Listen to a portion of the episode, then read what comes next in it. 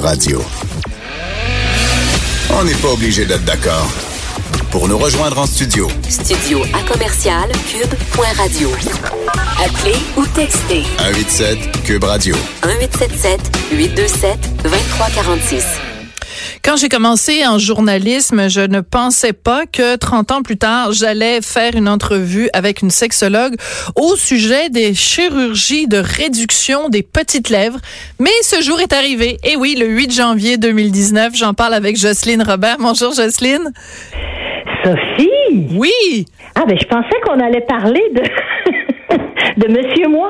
Ah, ben on va en parler aussi dans la deuxième partie, Jocelyne. D'accord. On va, il y, a, il y a deux sujets dont je voulais vous parler aujourd'hui. Monsieur Bon, Moix. Je me, je me suis dit, ben dis donc, où est-ce qu'on s'en va avec nos petites lèvres, là, nous deux?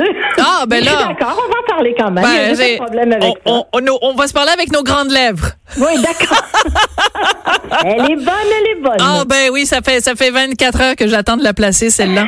Euh, non, c'est qu'on va en parler tout à l'heure évidemment, Jocelyne, bon, de bon. ce de ce deuxième sujet-là. Le premier sujet dont je voulais vous parler, euh, c'est donc ce qui faisait la une du journal de Montréal, journal de Québec hier, les chirurgies du sexe féminin qui ont la cote, euh, une explosion carrément. Hum, Ouais, réduction des petites lèvres et euh, donc de, des, des femmes très jeunes. Hein, on parle de femmes entre 18 et 22 ans qui euh, souvent exposées à de la pornographie euh, de, trouvent que bon euh, leur leur leur appareil génital est pas est pas conforme à un certain Mhm, idéal. mhm.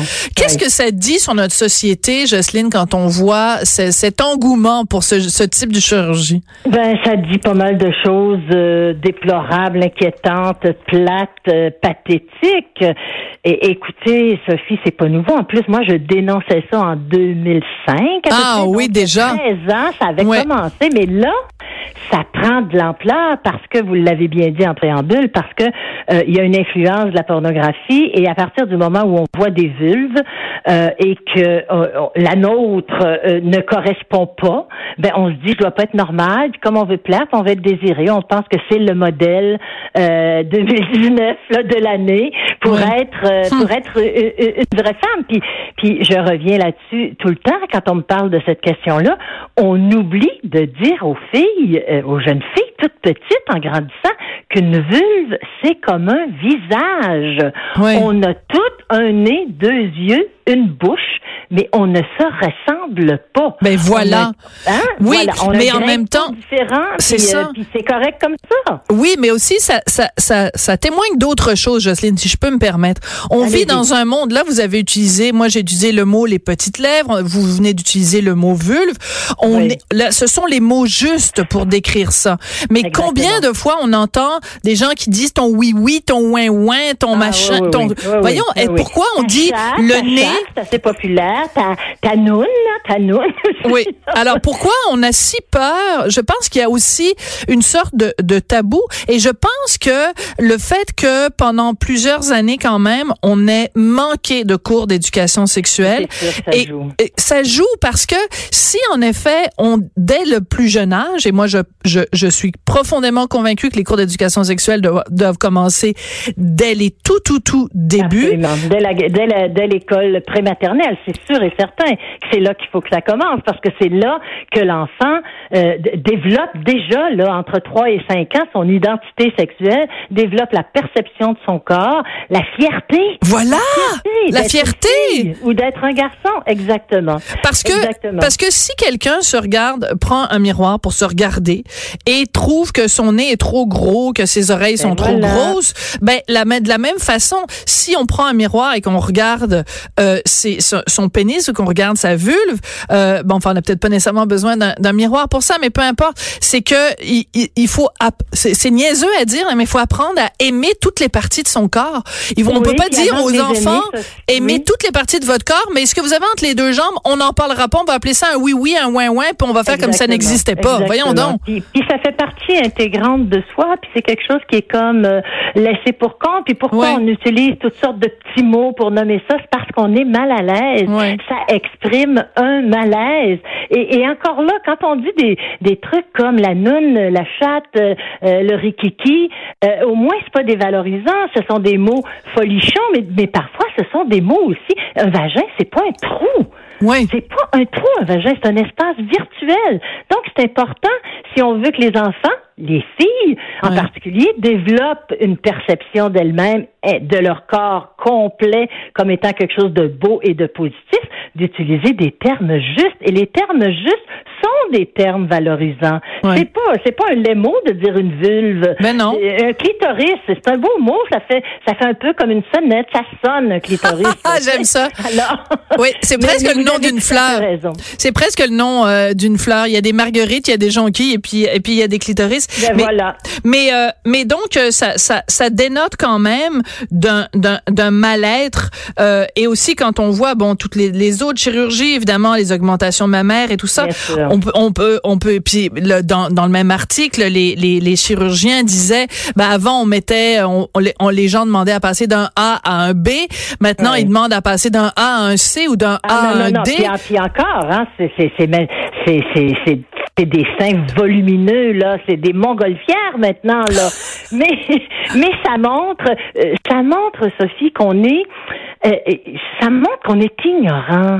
On est ignorant parce qu'on pense qu'on doit se conformer pour exister. Et puis il y a quelque chose de paradoxal dans notre dans ce monde-là, c'est qu'à la fois on fait des euh, des groupes, des thérapies, des des, re- des des partages pour être unique, pour être unique au monde, pour se Oui. trouver, pour mais en même temps on on, on, on, dépense tout notre argent à se conformer, tu sais, à, à ressembler à parce que toutes les femmes se ressemblent. Je suis certaine que si vous regardez une photo, prenons un mariage, un mariage avec plein de monde, Oui. de, de l'époque de votre mère ou peut-être de votre grand-mère, vous allez remarquer que toutes les femmes sont différentes et c'est Absolument. beau. Ben Il y a oui. des cheveux frisés, des noirs, des blonds, des roux, des, Oui. Des, des femmes avec des taches de rousseur, des yeux de toutes les couleurs, des lèvres petites, des grosses lèvres charnues. Bon, maintenant, le modèle, il est unique. Mais- Les babounes, la baboune est pareille, les joues sont pareilles, les yeux sont tirés de la même façon, les seins se ressemblent. On n'a Ouais. qu'à aller sur une plage l'été pour s'en rendre compte. Ah ouais. Euh, les seins refaits sont, sont à peu près tous pareils. Tous pareils, oui. J'en ai vu une coupe de seins refaits. Là, j'arrive de deux semaines dans le sud, là. Ah, sur voilà. la sur la plage à Cancun, c'est modèle unique. Là, je pense qu'elles avaient Oui, toutes oui. le même chirurgien. Absolument, absolument. Mais c'est ça, c'est vers ça qu'on tend. C'est dommage. euh, c'est et puis je pense qu'il y a, il y a une part de grosse part d'éducation là-dedans. Euh, vous l'avez évoqué tantôt, d'éducation, d'apprendre euh, qu'est-ce que c'est, que, comment être bien dans sa peau, d'apprendre le vrai, parce qu'il y a du mensonge aussi. Alors célébrons tantôt, célébrons la vulve. Ben, célébrons la vulve avec ses différents. J'ai une photo d'ailleurs formidable d'une fille, d'une artiste qui a qui a fait une espèce de patchwork magnifique de vulve. Ben, tiens, je pense que je vais le mettre sur internet après. Ah ben oui. Puis je vais vous re- je vais vous retweeter Jocelyne. Écoutez, on voulait absolument parler de cette déclaration de Yann Moix, donc euh, Oui. euh, euh, euh, chroniqueur, réalisateur, auteur français Auteur, oui, qui oui. a Il fait a une déclaration. Oui, hein, oui, il eu ben tout à fait. Non, non, c'est un auteur très respecté en France, oui. Euh, très connu, et il a fait cette déclaration dans un magazine féminin dans lequel il dit, ben écoutez, moi j'ai 50 ans, les seules femmes qui m'intéressent, c'est les femmes de 25 ans, les femmes de 50 ans, les femmes de 25 ans ont un corps ex- extraordinaire, les femmes de 50 ans n'ont pas de corps extraordinaire. Ça a provoqué un tollé. Est-ce que en même temps, euh, euh, Jocelyne, est-ce qu'on n'est pas en train de s'énerver avec pas grand-chose? C'est-à-dire qu'en fait, est-ce que c'est possible que Yann Moix ait simplement dit une vérité? Le corps d'une femme de 50 ans n'est pas le même qu'un corps d'une femme de 25 C'est ans. sûr. Mais je veux dire, moi, je suis en pleine ménopause, là. Je le sais que mon corps, il est pas comme il était quand j'avais 25 ans, puis je j'irai pas faire pleurer personne là-dessus. C'est une réalité. C'est une réalité que le corps change, mais je pense que c'est, en tout cas moi, c'est pas de cette façon-là que je prends la question. Oui. Je me dis, est-ce que justement la beauté doit être unique et correspondre à un modèle de fille de 20 ans? Je pense que la beauté, elle est multiple. Je le pense profondément. De la même façon que j'aime autant euh, mon vieil arbre euh, au bord de l'eau, là, qui, a, qui est centenaire, que mes petites pousses nouvelles que j'ai plantées euh, l'an dernier.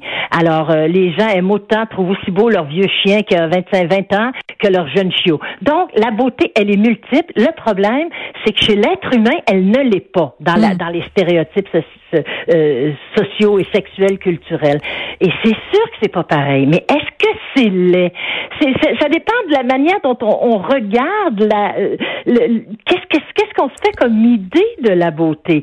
Moi, je pense que les femmes de 50 ans, vous allez voir, euh, Sophie, je peux vous le dire, je vous l'assure, après les hauts et les bas de la ménopause, là, on retrouve un nouvel équilibre, un peu comme après la puberté.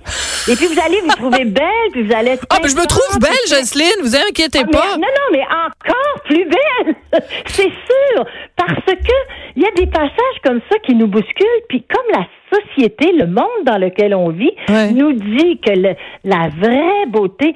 Moi, je, sans en faire une tempête dans un verre d'eau, moi, c'est vrai qu'il y a des hommes, mais moi, j'ai remarqué parce que j'ai écrit euh, là-dessus sur les réseaux sociaux, beaucoup d'hommes ont répondu et, et dans le sens de, de des femmes. Dans, oui, prenant la défense des femmes de 50 ans, oui. Parce, qu'avouer, faut avouer aussi que dans ce propos-là, il y a quelque chose à la fois.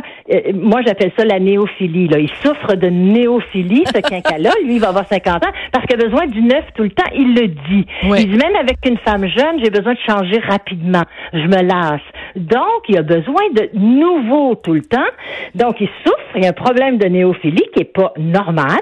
Et puis, en plus, en plus, il est un peu racialiste, pour prendre un terme à la mode, et raciste, parce qu'il n'aime que les femmes, dit-il, euh, euh voyons, asiatiques, coréennes, chinoises, japonaises. Alors, je pense qu'il oui, mais en même temps, Jocelyne, et on va se quitter là-dessus. S'il ah, avait dit, s'il avait dit, je n'aime pas les femmes japonaises ou les femmes asiatiques, là, il se serait fait tomber sur la tomate aussi. Donc finalement, il est jamais gagnant, pauvre lui. Ouais, ben, non, je dirais pas pour lui, par exemple. Ah, mais attendez, ça, c'est une dernière chose. Oui, allez-y. Très importante, qui est une vérité, là, qui même pas un jugement. Oui. C'est qu'il faut dire aux gens que la femme, elle vieillit, elle change. L'homme aussi. La femme est capable de plaisir, de désir et d'orgasme jusqu'à la mort, alors que ça n'est pas le cas de l'homme. Ah, ça c'est L'homme est capable de faire des bébés. Et entre vous et moi, à 85 ans, j'aimerais mieux avoir un orgasme qu'un bébé. Est-ce qu'on peut vous citer là-dessus, Jocelyne? Absolument. Ah, j'adore ça. À 85 ans, j'aime mieux avoir un orgasme qu'un bébé. En effet. Et euh, teinte, oui, mets ça dans ta pipe, Yann Moix. ça a été un plaisir. Et je rappelle d'ailleurs que vous êtes l'auteur de Femmes Vintage. C'est vraiment... qui, traite de ça. Qui, traite, exactement. de ça. Alors, on aura on a réussi à parler euh, d'orgasme et de petites lèvres et de vulve euh, pendant, pendant un bon 12 minutes. C'est toujours un plaisir de vous parler, Jocelyne. Merci, Sophie. Bonne fin de journée à vous. Bye bye. Et pour compléter notre émission,